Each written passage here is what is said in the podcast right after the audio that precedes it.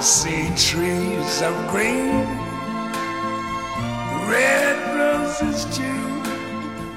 I see them bloom. 您送给过我什么东西？帕莎朝着他发脾气说：“请问，您什么时候送过东西？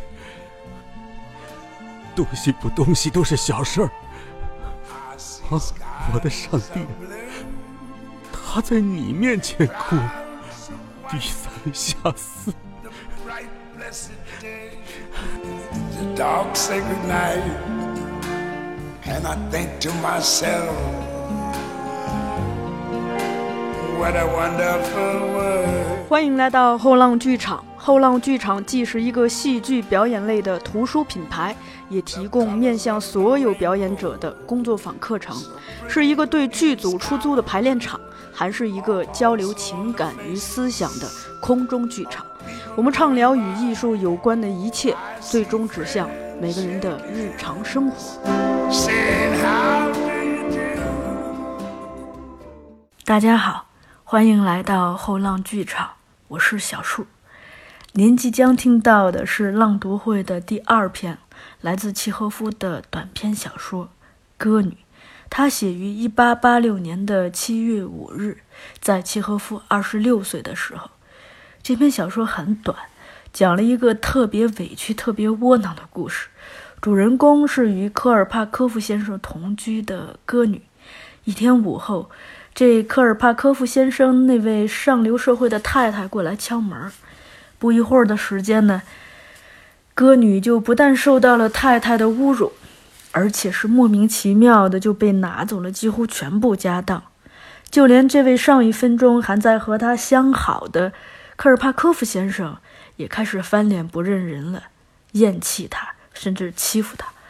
这小说只有三千六百多个字，故事发生的时间也很短，应该不会超过半个小时，却非常生动地塑造了歌女科尔帕科夫先生以及科尔帕科夫太太三个人的性格。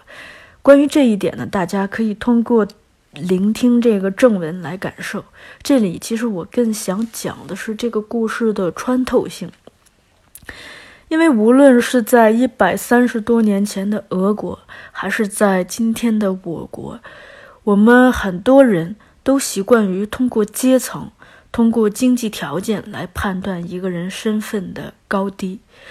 然而，只要我们稍微的抬一下眼皮，留意一下生活，就会发现这种等级观念其实很狭隘。有钱的人未必就高尚，当然，穷人也未必就卑贱。所以，我们不必因为一个人衣着很考究、有车有房，或者是位高权重，就对他低三下四；也不必因为一个人身份比较低微、衣着比较朴素、生活比较简朴，就对人家吆三喝四。真正决定一个人是否高尚的，我想在于这个人的修养，在于他的行为。然而，我们仔细的观察一下自己的社会，甚至是家庭。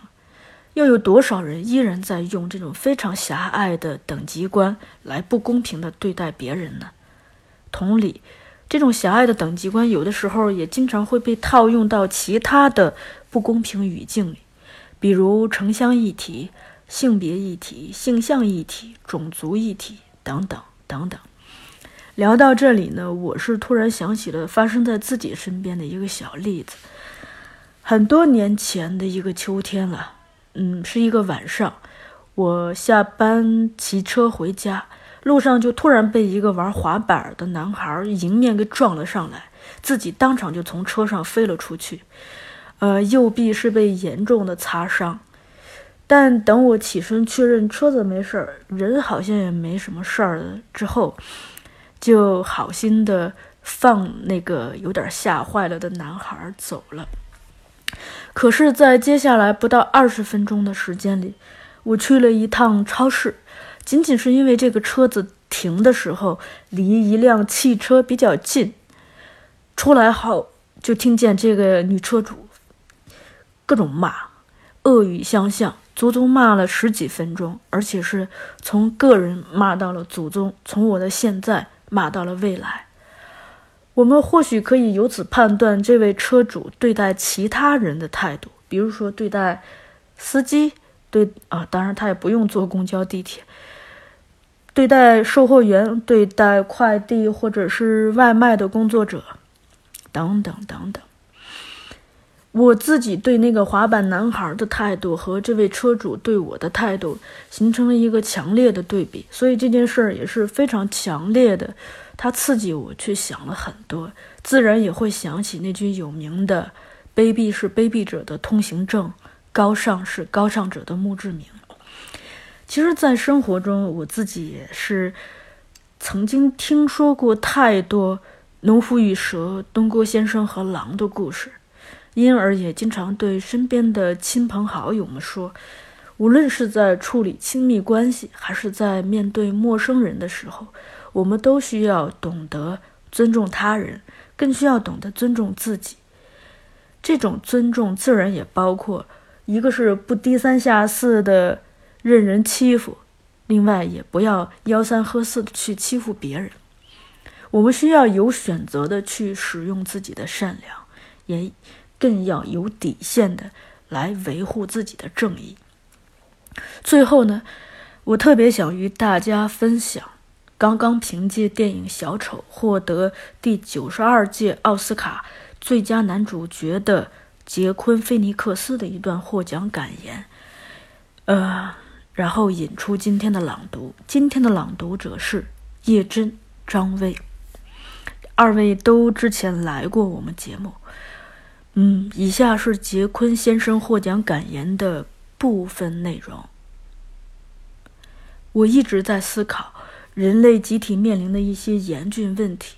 虽然大家似乎在关注不同的议题，但我看到了其中的共性。不论是性别平权、种族歧视、酷儿议题、原住民议题，或者是动物保护议题，其实都是在讨论和对抗不公。都是与这样的观念抗争，即一个国家、一个民族、一个种族、一种性别或者是一种物种有权去统治、控制、剥削另一方而不受惩罚。我认为，当我们以爱与同情心作为引导原则时，我们完全可以创造、发展，并建立一个有益于所有生灵和环境的全新体系。当我们都做好自己，当我们彼此支持，不因过去的错误而彼此对立，而是帮助彼此成长，互相学习，指引彼此，救赎自我，才会抵达人性的制高点。大家好，我是叶真，今天我给大家朗读的是契诃夫的短篇小说《歌女》。有一天，那时的她还比较年轻漂亮。嗓音也比较清脆的时候，她的捧场人尼古拉·彼得罗维奇·科尔帕科夫坐在他那别墅楼上的房间里。天气闷热不堪，科尔帕科夫刚刚吃过中饭，喝过满满一瓶质量很差的烈性葡萄酒，觉得心绪恶劣，浑身不舒服，两个人都感到烦闷。就等着炎热消退，好外出去散一散步。突然，出人意外，前堂响起了门铃声。科尔帕科夫本来没穿上衣，耷拉着拖鞋，这时候就跳起来，用疑问的眼光瞧着帕莎。大概是邮差，或者也许是我的女朋友吧。女歌手说。不论被帕莎的女朋友还是邮差撞见，科尔帕科夫一概不在乎。不过为了稳妥起见，他还是抱起他的衣服到隔壁的房间里去了。帕莎就跑去开门。使他大吃一惊的是，门口站着的并不是邮差，也不是女友，却是个素不相识的女人。她年轻美丽。装束上流，从各种迹象来看，也是个上流的女人。这个陌生的女人面色苍白，费力的呼吸着，仿佛刚爬上一道很高的楼梯似的。请问你有什么事儿？帕莎问。太太没有立刻回答，她往前迈出一步，慢腾腾的对房间里扫了一眼，坐下来。她看样子似乎累了，或者有病，因而站不住了。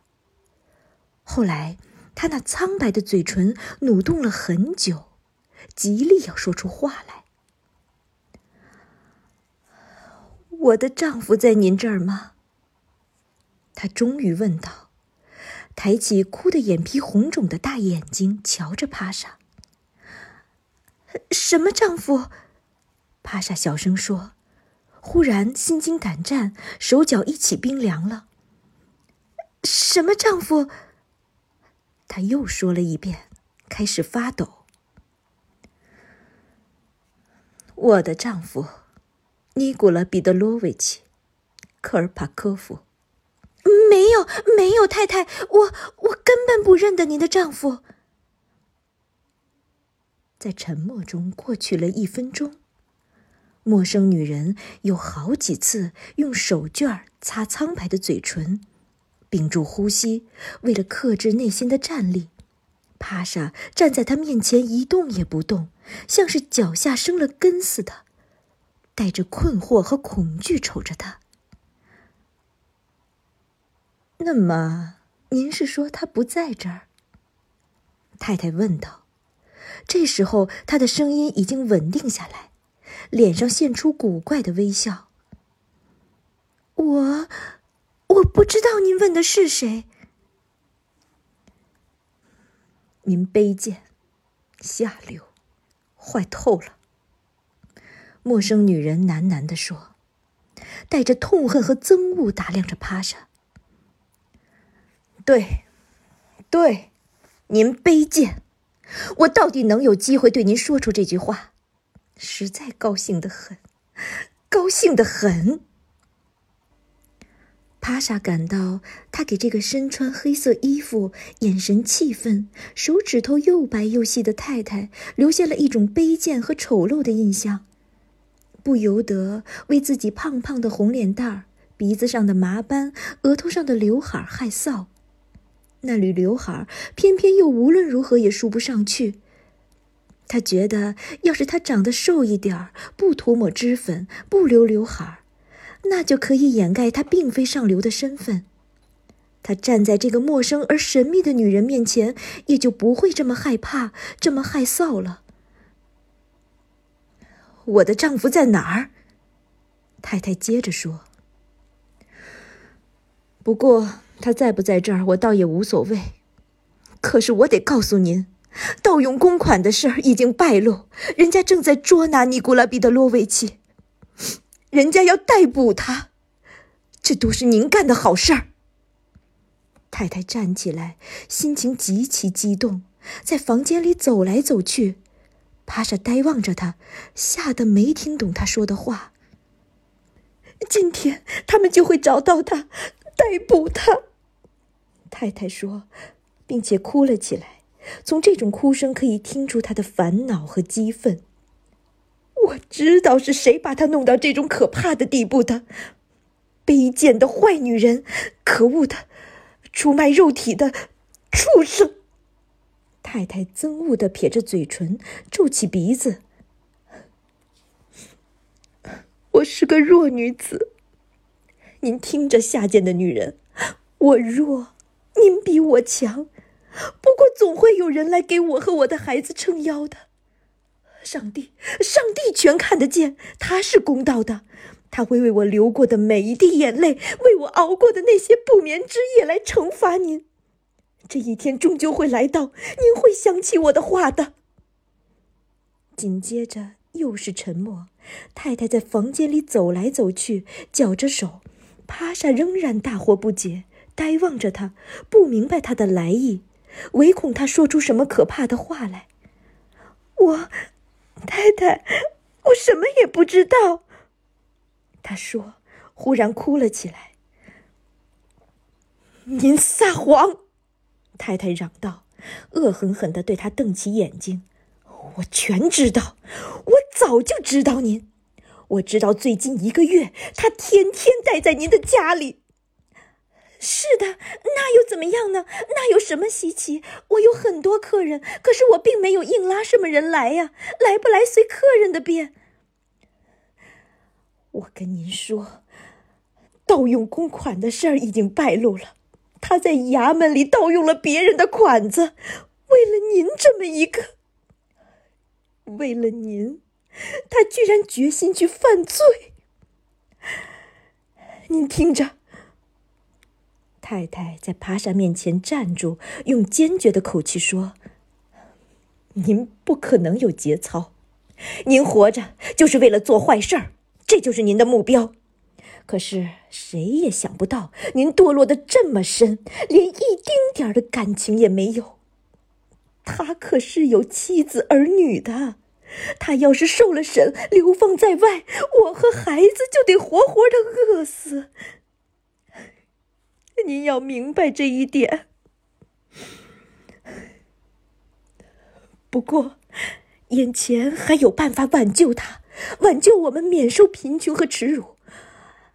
要是，要是今天我能交上九百卢布，他们就不会找他的麻烦。只要九百卢布就成。什么九百卢布？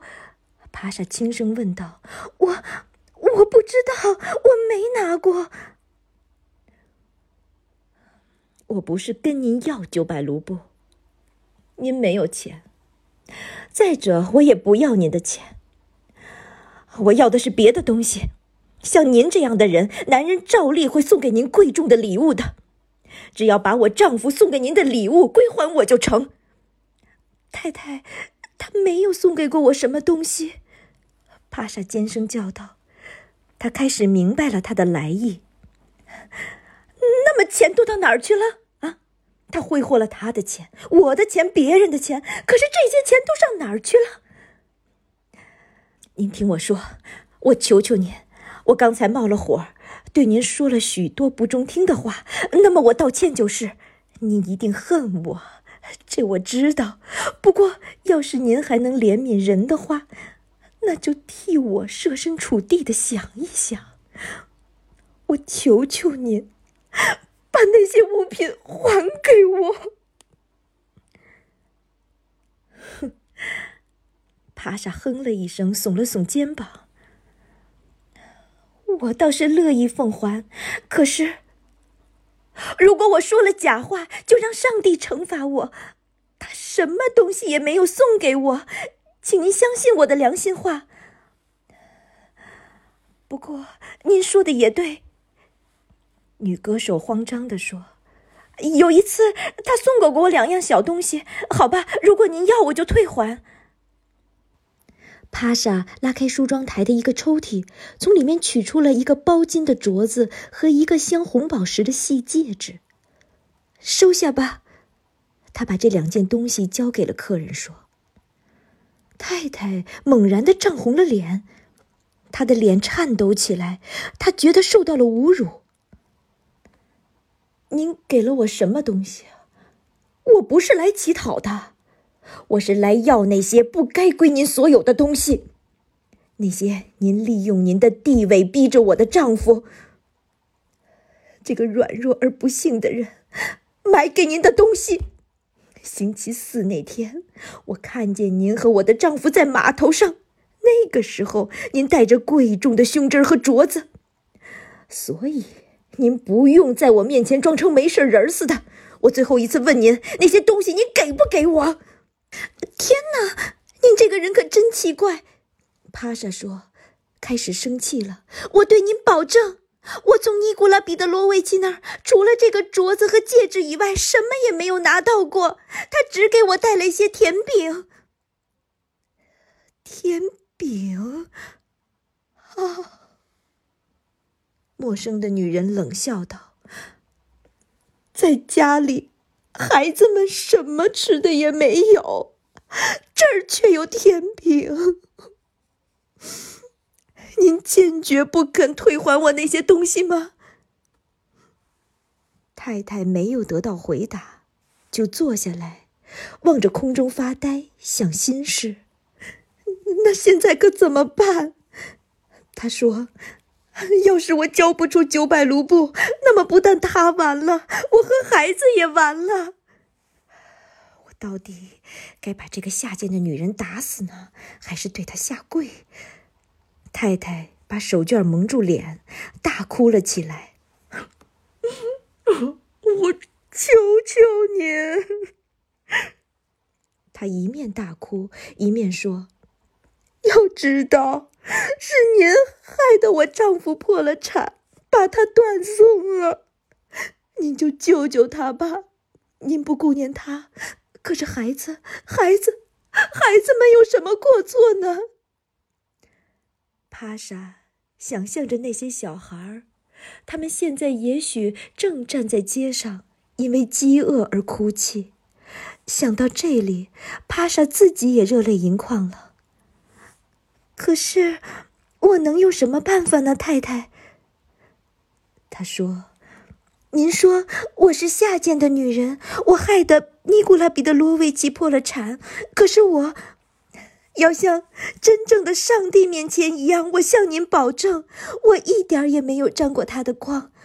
我们这个班子里只有莫家才有阔绰的贫夫，我们这些人却只能勉强过日子。尼古拉。”彼得罗维奇是个受过教育的文雅的先生，所以我才接待了他。我们不能不接待客人。我要东西，把东西给我！我在哭，我在低声下气。好吧，我下跪，我下跪就是，只要您乐意就行。帕莎吓得叫了起来，挥舞着两只手。她感到这个苍白而又美丽的太太，像是在舞台上表演似的那么高尚，而且真的会纯粹出于骄傲、出于高尚而在她面前跪下，为的就是抬高自己而贬低歌女。好，我把东西拿给您。”帕莎说，擦着眼泪，开始手忙脚乱。遵命。不过这些东西都不是尼古拉彼得罗维奇的，我是从别的客人手里拿到的。就按照您的意思办。帕莎拉开五斗柜最上面的一个抽屉，从中取出了一个钻石的胸针、一串珊瑚、几个戒指、一个镯子。他把这些通通交给了那个女人。要是您乐意，您就拿去。只是。我没有从您的丈夫那儿得到过任何的好处，您拿去发您的财吧。帕莎继续说：“下跪的威胁使他感到受到了侮辱。如果您是个高贵的女人，是他的合法妻子，您就叫他守在你的身边，寸步不离。又不是我叫他来的。” 是他自己来的。太太泪眼模糊的瞧了瞧拿给他的东西，说：“东西还没有全拿出来，这点儿连五百卢布都不值。”帕莎就急急忙忙的从五斗柜里又拿出一个金表、一个烟盒、一副袖扣，摊开两只手说：“我一点东西也没有剩下了。”自管搜吧。客人叹了口气，伸出发抖的手，把那些东西包在手绢里，一句话也没有说，甚至也没有点一下头，就出去了。隔壁的房门开了，科尔帕科夫走进屋来，他脸色苍白，一个劲儿的摇头，仿佛刚刚吃了一种很苦的东西似的。他的眼睛里含着泪光。您送给过我什么东西？帕莎朝着他发脾气说：“请问，您什么时候送过东西？东西不东西都是小事儿。啊，我的上帝！他在你面前哭，低三下四。”我问您，您送过我什么东西？帕莎嚷道：“我的上帝，他上流骄傲、纯洁，居然打算对这个娼妇下跪。是我把他逼到这一步的，是我闹出来的。他抱住头，哀叫道：“ 不，我为这件事永远也不能原谅我的自己，永远，永远也不能原谅你躲开我，贱货！他刚才打算下跪，而且是……”向谁下跪啊？向你啊，我的上帝！